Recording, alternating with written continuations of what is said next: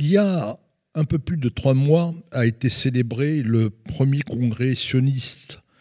C'était il y a 125 ans, du 29 au 31 août 1897, en Suisse.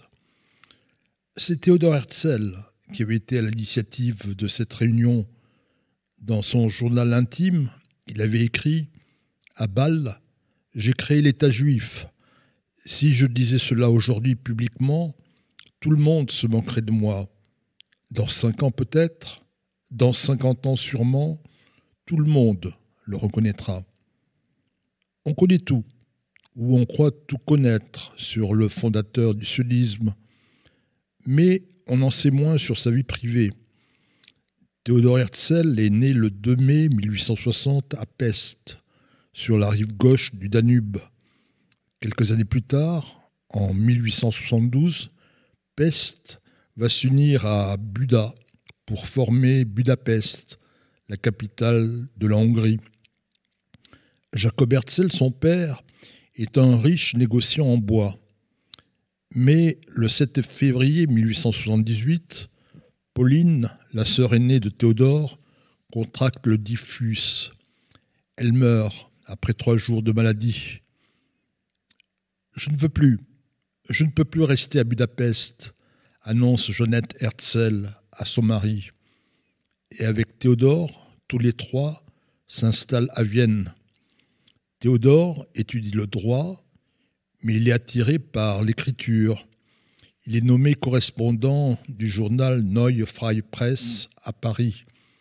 Herzl assiste le 5 janvier 1895 à la dégradation du capitaine Dreyfus il arrive à la conclusion que l'antisémitisme ne s'arrêtera jamais et que les juifs doivent avoir leur pays.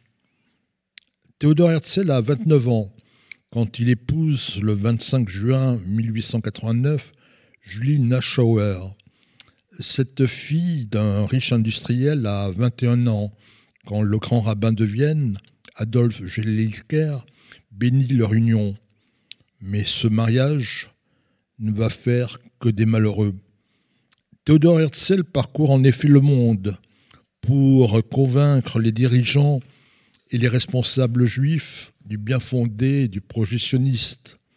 De plus, Théodore ne coupe jamais le cordon ombilical avec sa mère et le torchon brûle entre sa mère et sa femme.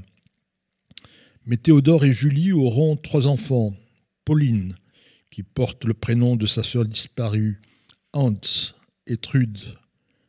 La santé de Théodore Herzl se dégrade. Il meurt le 3 juillet 1904. Il a à peine 44 ans.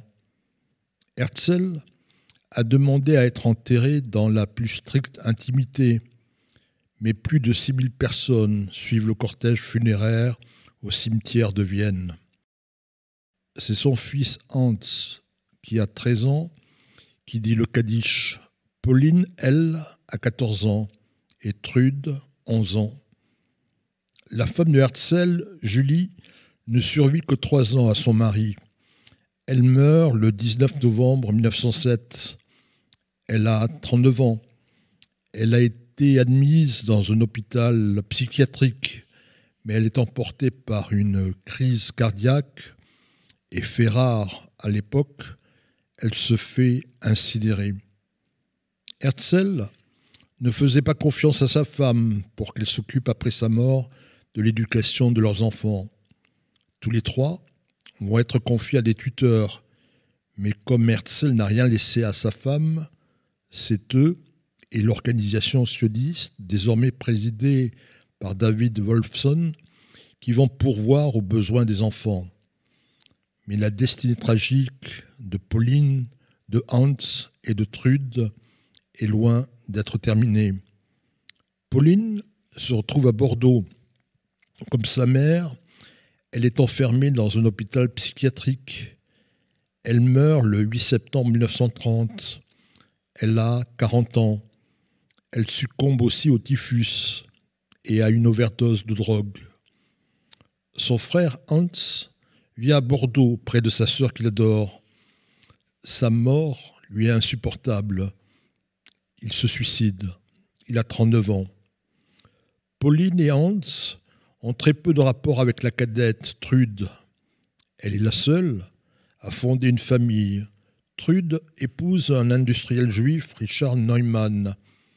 Il a 27 ans de plus qu'elle, mais ils ont un fils, Stéphane. Mais Trude craque après la mort de sa sœur et de son frère. Elle fait de longs séjours à l'hôpital psychiatrique de Vienne. C'est là où les nazis viennent la chercher en septembre 1942.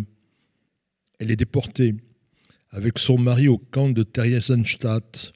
Elle y meurt le 15 mars 1943 et son corps est brûlé. Trude avait 50 ans. Le fils de Trude et de Richard a été envoyé en Angleterre en 1933 dès l'arrivée d'Hitler au pouvoir. Le petit-fils de Herzl prend la nationalité britannique et il change de nom. Désormais, il s'appelle Stéphane Norman.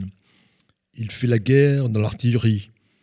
En 1945, il se rend en Eretz Israël et se promet de s'y installer plus tard. En attendant, Chaim Weissman lui trouve un poste à la mission économique et scientifique britannique à Washington. Mais un jour, Stéphane apprend que ses parents sont morts. Et le 26 novembre 1946, Stéphane se jette d'un pont dans la capitale américaine. Il avait 28 ans.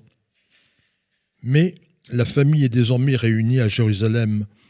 Le 17 août 1949, les dépouilles de Théodore Herzl, de ses parents et de sa sœur ont été inhumées au mont qui porte son nom.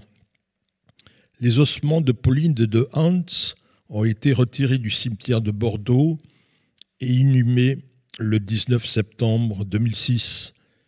Et les restes de l'unique petit-fils de Herzl, Stéphane, ont été transférés le 5 décembre 2007 Telle est la terrible histoire des descendants de Théodore Herzl.